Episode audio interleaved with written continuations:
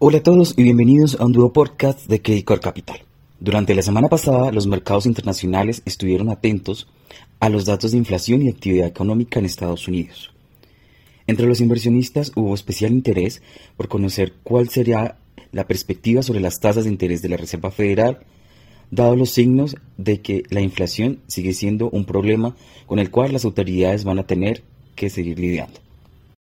En primer lugar, a mediados de la semana se conoció los resultados del índice PMI para febrero, en donde en Estados Unidos se observó una lectura de 50.2 puntos, en comparación a los 46.8 del mes anterior. Esto lo que sugiere es que habría un incremento de la actividad industrial por primera vez en ocho meses, así como un impulso importante del sector servicios. En segundo lugar, la publicación de la minuta de la última reunión de Consejo de la Reserva Federal mostró que la mayoría de los miembros estuvieron de acuerdo con la decisión de aumentar la tasa en 25 puntos básicos. Sin embargo, también reveló que unos pocos participantes favorecieron un aumento mayor de medio punto porcentual o dijeron que podrían haberlo apoyado. En tercer lugar, se conoció la revisión de las cifras de crecimiento del PIB del cuarto trimestre del año pasado de Estados Unidos, en donde hubo una revisión a la baja de, desde el 2.9% trimestre anualizado al 2.7% trimestre anualizado. Aunque esto generó cierta preocupación y atención de los inversionistas a cualquier señal que sugiera que la economía estadounidense se esté desacelerando, también se destacó que el deflactor de PIB, del PIB pasó de subir un 3.5% en la estimación preliminar a incrementarse un 3.9% en esta nueva revisión, lo que apuntaría a presiones inflacionarias aún presentes. Finalmente, el viernes, el índice de precios de consumo personal, o PCE, una de las métricas más seguidas por la Reserva Federal, registró un aumento más alto de lo esperado en enero. La inflación medida por este indicador llegó al 0.6% mensual, acelerándose con relación a diciembre, cuando había subido 0.2%.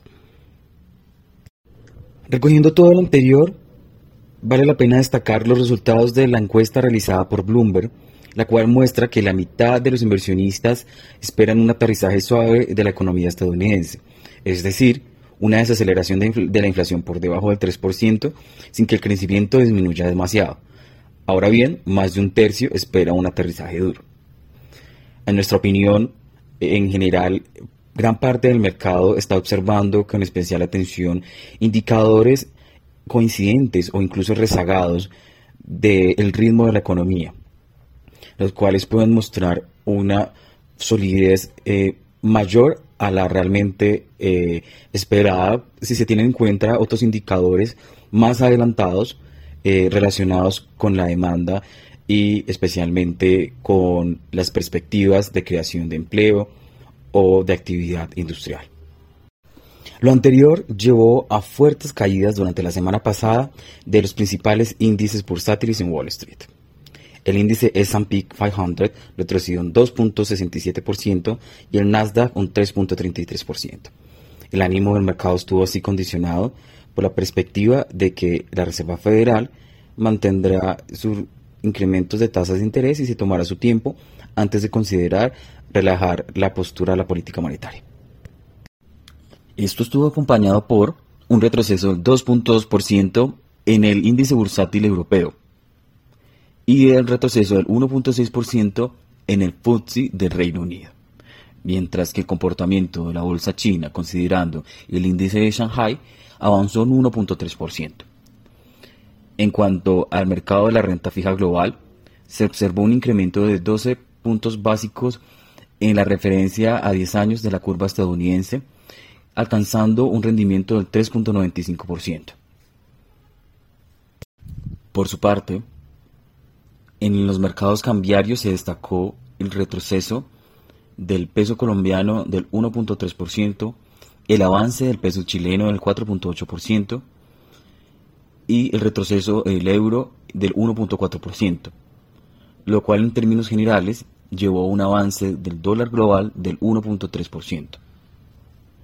Por el momento, la apertura del lunes se caracteriza por un avance muy leve de los futuros de Wall Street de solo 0.5%. Por su parte, el índice DXD, el cual compara el valor relativo del dólar frente a sus principales pares, retrocede un 0.15%. Finalmente, en el mercado de renta fija, el título del Tesoro estadounidense a 10 años se desvaloriza en línea con la tendencia del resto de las principales referencias. Su rendimiento aumenta un punto básico hasta el 3.96%. En esta semana, el mercado estará atento a la publicación de los resultados de las encuestas a gestores de compras. El miércoles se conocerá el ISM de Estados Unidos, el cual se ubicaría en torno a los 47.7 puntos, indicando aún una contracción del sector industrial. Sin embargo, pese a lo anterior, los resultados de las compañías conocidos en las últimas semanas, así como con los datos de empleo, se podría continuar manteniendo una expectativa de que la Reserva Federal se tomaría su tiempo para empezar a recortar las tasas de interés.